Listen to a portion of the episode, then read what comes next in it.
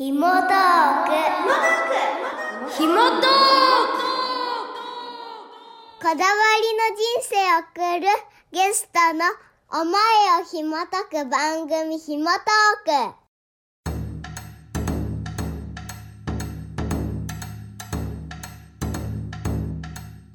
ク毎月第1第2週目は和のこだわり人をご紹介する和ラジオ。ナビゲーターは人の思いを引き出し言葉にする紐解き職人鈴木みゆき。和の世界に生きるゲストをお招きしその文化に魅了される理由やそこに含まれる哲学やルーツ精神性を紐解いていきます。さあ今日もレインボータウン FM の一角にひっそりと佇む紐解き部屋にゲストがいらっしゃいました。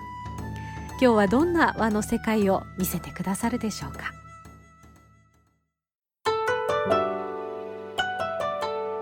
はようございます。紐解き職人の鈴木みゆきです。今日の和のこだわり人は日本橋の老舗のうなぎ屋さんうなぎ清川のおかみ渡辺恵里さんにお越しいただいております。渡辺さん今週も引き続きよろしくお願いします。よろしくお願いします、はい。えー本日も先週に引き続きそれぞれの自宅からお届けをしております。ではまず最初にプロフィールを渡辺さんのプロフィールをご案内いたします、え渡辺さんは日本橋人形町で明治7年創業150年間受け継がれてきたうなぎの老舗のお店うなぎ清川の5代目女将としてご活躍していらっしゃいますえー、おかみとなられて8年伝統を引き継ぎながら、まあ、数々の革新をあのこなしながら新しい風を取り入れながら多くの方にお店の雰囲気や味に触れていただきたいと活動していらっしゃいます。はい、渡辺さん、今日もたくさんお話お聞きできるの楽しみにしております。よろしくお願いします。よろしくお願いしますはい。えー先週はあの渡辺さんがお店にこう入られて、えー感じたことですとか、あとはあのクラウドファンディングの活動なんかもいろいろお聞かせいただいたんですが、今週はですね、もう少しその渡辺さんがお店に入られて伝統を重んじながら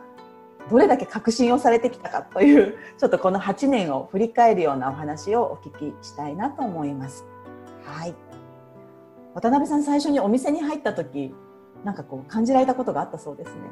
そうですね今までいた一般的な環境と老舗のギャップにすごく戸惑いましたはい。い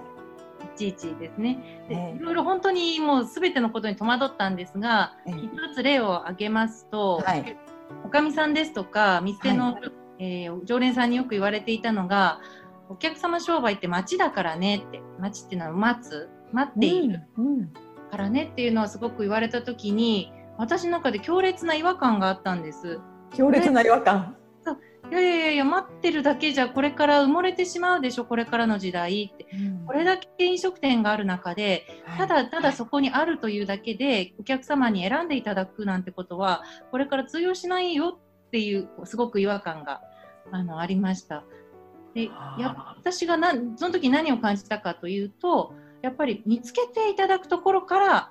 もうおもてなしが始まってるんだって感じてる見つけていただくところからおもてなしが始まっている。そうですね。特にあの清川は立地上大通りを歩いていれば分かるという場所にあるわけではないんです。はい。皆様清川に来ようと思ってお越しいただかないとなかなか分からない場所にあります。でそれを考えるとあとあ実際にいらっしゃってるお客様にね。あこんなとこにあったんだ。自分いつも近くで仕事してるのに全然気がつかなかったって嬉しそうにおっしゃってくださったんですね、はい。はい。そ。の姿を見てあそっか見つけていただく見つけるっていうのは最高の喜びなんだって感じたんですね。あーってなるほど。ということはいかに見つけていただくか清川がここにあるんだよっていうのを発見していただくかが喜びの提供そこから始まってるんだっていう。うわー。でも確かに、あのー歩歩き慣れた道に、うん。あこんなとこにこんなお店がとかこんなところにこんな木がっていうのって、その日常の風景がパッと一瞬カラフルに見えるような瞬間でまさにはい。あありますよね。だからそれが清川さんがもうその役を担ってパッとそうねこう街並みの風景が変わるようなで実際にのれんをくぐると味わっていただけるような。そうですね嬉しいでしょ？そうするといつもね隣のブロックまで来てて、うん。なんかお茶してたのにしね例えばカフェで仕事してたのに、え。2分歩いたらこんなところがじゃあうんお友達に教えよう、お友達と行こようって、そんな方がねたくさんいらっしゃるんです。はあでもその喜びに目をつけられたっていうのがさすがだなと。いやねお客様の嬉しい声聞くの楽しいですからね。あー。なんとなくこう日常の景色の中に馴染んでしまってるシーンだと思うんですよね。だけど今渡辺さんにお話しいただいて確かにそういう喜びって自分の生活の中にもあるなっていうふうに私気づきました。はあじゃあそこがサービスだというふうに目をつけて、具体的にどんなことされていったんですか？そうですね分かりやすいのはまずホームページの充実をいい。たしました。えーと言いますのも前職で、えーとまあ、クレジットカードの会社のコールセンターだったんですが、お客様へ、えーレストランをご紹介するというサービスも携わっていたんです。はい。そうしますと何か食べたいという方がどういう行動をとるかというのをひたすらやっていたんですね。あただやっぱり皆さんホームページ自分も仕事でホームページを探していたと。うん。これがとっても行きたいお店に感じていただけるんだったらより多くの方に気づいてもらえるというふうに当たりをつけまして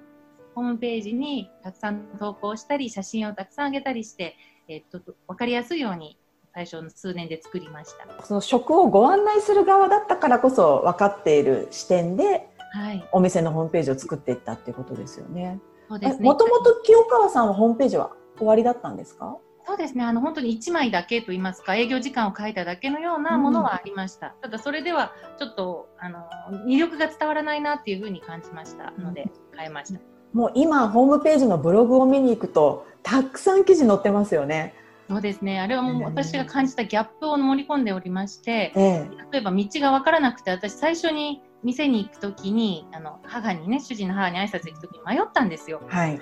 これはお客様分からないと思って、うんアクセスの欄を充実させたり、はい。メニューが全部写真なしで文字だけだったんですね。それを見てどんな料理か分からなかったので、あ、ええ。じゃあ料理写真載せたら分かりやすいかなっていうふうに自分が分からなかったことを分かるように載せていきます。でも食べ物屋さんってこうホームページ上では味伝えられないじゃないですか。はい。そこがなんか難しいとこなんじゃないかなと思うんですけども、その辺いかがですか？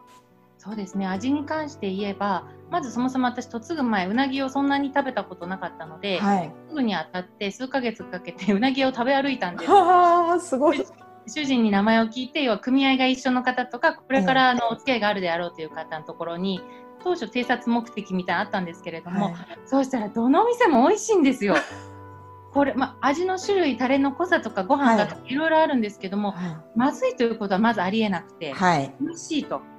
じゃあこれは味の云々を比較というかねお客様に説明しても、ここをつけがたいから、うん。じゃあちょっと清川のオリジナルのところは何かな、まあ、味が美味しいのは当然でそこははいは大前提で、じゃあ私ができるプラスアルファは何だろうって考えた時に、まあ、建物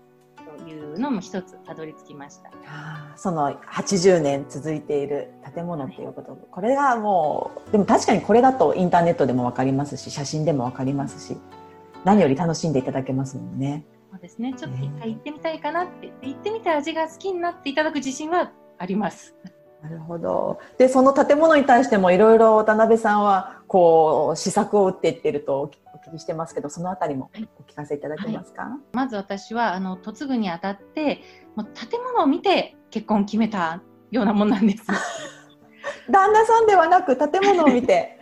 もちろん出会いは主人だったんですけれども まあ主人がうなぎ屋だっていうからどんなもんなのかなと思って当時のホームページを見た時にバーンと外観がありまして木造のビルの間にあって古いどっかの時代劇に出てきたような建物。でわあこれはなんだ素敵なお店だなと思って。で実際挨拶に行って中に入った時にそこだけ異空間だったんです。私がとっても素敵だなっていう感じる空間。でもし自分がこれを守っていくことを人生の一つ役割でできたとしたらもうそれで人生我が人生悔いなしと。ああ そこまで思わせる建物なんですね。でさそれでこれを守っていこうと思いました。うんで具体的にやったことというのはあいずれこの建物を文化財にしようと嫁いだ時に決めました。はいはい4年越しかななんあのかかなり時間をリサーチ時間かけて修繕の工事建物のえーと、補強もちゃんとしまして、えー、じめ出た文化庁から認定されて文化財に今なっております。プレートもちゃんとかかってます、見えるところ。いや今さらっとおっしゃりましたけども結構でもそれって大変な作業ですよね。そうですね大変でした申請自体ももちろん大変なんですけれども、えー、まずその建物に関して言えば当時とても古くてこう、えー、傾いていたり雨漏りがしてたりしてたんですね。そんな状態で文化財になったとしてもそれから何十年後目標である私が死んだ後に残る店にはならないと感じてまず修繕をして、えーと、丈夫にしてから申請を行いました。だから結構時間はかかりましたね。なんかその修繕するにあたってこう気をつけたこととかって終わりなんですか？あります、えーと、建物の、えー、チームですね監督には伝えたのが、うん、どこを変えたかお客様にわからないようにしてくれって言いました。修繕をするんだけれどもお客さんには分からないように変えると、はい、見えないところを変えるっていう。見えないところです。と言いますともう修繕は数ヶ月かけて建物の柱以外全部中身を取り払って建物持ち上げたんですよ。全部、で、基礎を打ち直してコンクリート丈夫なのにして持ち下げるという極めて大変な作業をしたんですが、うん、私が設定したゴールは再開していらっしゃったお客様がえどこ直したんだってなんでこんな何も直してないのに何ヶ月休んだんだって不思議がられるのがゴールですって監督と相談して。もう見見事に叶いました。わあ、だからでもそれ明確ですけれども最高に難しいゴールですよね。職人さんからすると新しい柱入れた方が楽ですもんね。楽ですし、やっぱり新しくしたいですし、いろいろスイッチとか変えたいって言ったんですけども、監督胃が痛いっておっしゃってたんですが、やっぱりね、あの柱の傷だとか、天井についた、ね、ヤニだとか、昔のままのスイッチっていうのは、そのまま残さないと、お客さんは違和感感じてしまいますので。傷もヤニもスイッチもすべて残すと。そうです。もう今ね、建物丈夫になったから直下型の震度4の地震が来ても倒壊しないっていうお墨付きはちゃんと証明書もらってます。丈夫になってます。でもお客様にはそんなこと分かりません。うわすごい。80年続いてきたものですもんね。変えてしまうのは簡単ですけれども。そうです。本当に歴史はお金で買えないんです。いくら新しいものにしても、まあ、お金をかければね似たようなものは作れるんですけれども、はい、そこの階段を何人もの方何百何千人の方が歩んできてへこんだすり減った階段っていうのは作れないんですよ。うんだからそれを失ってはいけないんです。あ価値があるんですよね。壊すのは一瞬です。でもそれを再現できなくて、やっぱりそれを楽しみにそういった風情、趣を、歴史を感じに来てくださる方がとても多いので、そこはね変えてはいけないなって変えるとこと変えないところは明確にしました。もうなんか名言が続出です。歴史はお金で買えない。変えることと変えないこととか。お客様が何を求めて清川に来てくださっているのかっていうのはあのお客様の声であったりとか自分が最初感じたあの感動ですよね。何に自分が感動したのかって思いを大切にして分類しています。とても難しい作業ではあります。いや難しい作業ですよね、うん、でも今お話伺ってるとやっぱりそのご自身の一番最初に出会った時の感動っていうのがおそらくお客様の感動であろうっていうところでそうですね、常にその視点とお上としての視点とのこう2つの視点をこうくるくる回しながらお仕事されてるんだなっていうふうに今感じました。まさにその通りです。初心はするべからずですね。これから私もねずっと何十年もいたら当たり前になってしてしまう。かもしれないので、う。ん、やっぱりいろんな方のね初めていらっしゃる方とかお話聞いて何を求めてくださってるんだろう。何が提供できるんだろう。っていう。のは毎日アップデートしていかなきゃいけないなって思います。ね、今可愛いお声がちょっと聞こえてますけれども、はい、ね、あのお二人目のお子さんも生まれたばっかり。はい、えっ、ー、と5月の末に生まれたばっかりで、やっぱりさらにねこの子にたちがもし継いでくれるとしたらどんな店を、まあ、バトンですからね店商売というのはどういう状態でどんな店をバトンで渡したいかなっていう視点も加わりました。うんもうこの感覚が8年間でも渡辺さんの中で明確で持たれてるっていうのが本当に素晴らしいなと思いますね。まあ、ギャップがねそれだけあったんでしょうね。あの当たり前ではない自分にとってはねあの中にいる人間ずっと商売やってる人間にとっては本当に当たり前になってきてしまっていて、何が大切なのかが見えなくなってしまうんですね。あの商売だけじゃないと思うんですけれど、はい、慣れてしまう、うんうんう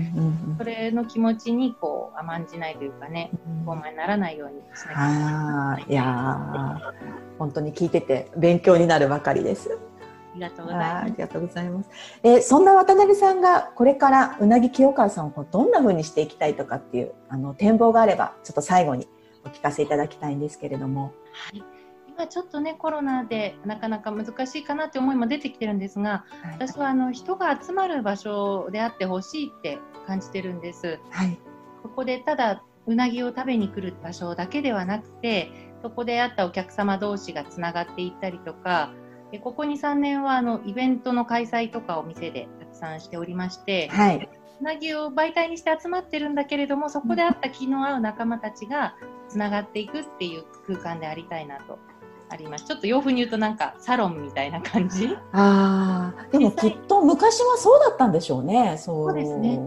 えー、あの清川のこう血筋には宮川万魚という人物がいるんですが、はい、その人はやっぱり当時の文筆家であったりとかこうなんていうんですよね意見をあのまとめるような人たちとつながりが多くてやっぱり文化的サロンの役割は担っていたんです。宮川万魚という人は小歌の作詞をたくさんするような文化人でして、はいはい、やっぱりこう余裕がある空間であると文化って生まれるじゃないですか。いやの要であったらいいなっていう思いはちょっとでもちょっとそれ大丈夫できるかしらって思いもありつつちょっとバランス取りながら。でも本当にその伝統的な建物の中で美味しいうなぎをいただきながら少しこう文化的な、うん、あの目の前の利害だけではなくてこうね味わっていくものをみんなで生み出していくっていうのはなんかぜひそんな時間私も過ごしたいです清川さんで。ね楽しそうです。はいちょっとその将来の展望についてもお聞かせいただきました。本当もうお話お聞きしているとあの尽きなくて時間が経つのが早いんですけれどもあの番組いよいよ終わりに近づいてまいりました。改めて、あの、本日、渡辺恵里さんですね、えー、日本橋の老舗のうなぎ屋さん、うなぎ清川のおみである渡辺恵里さんに2週にわたりゲストにお越しいただきました。渡辺さん、ありがとうございました。ありがとうございます。ぜひうなぎいらしてください。はい。私も食べに伺います。こだわりの人生を送るゲストの思いを紐解く番組、ひもトーク。この番組は YouTube でも再放送しております。ひもトークで検索ください。また番組の裏話や編集後期は鈴木みゆきメールマガジンでお届けしています。私のホームページ、ひもとき .com でメールマガジンにご登録ください。それではまた次回お会いしましょう。ひもとき職人鈴木みゆきでした。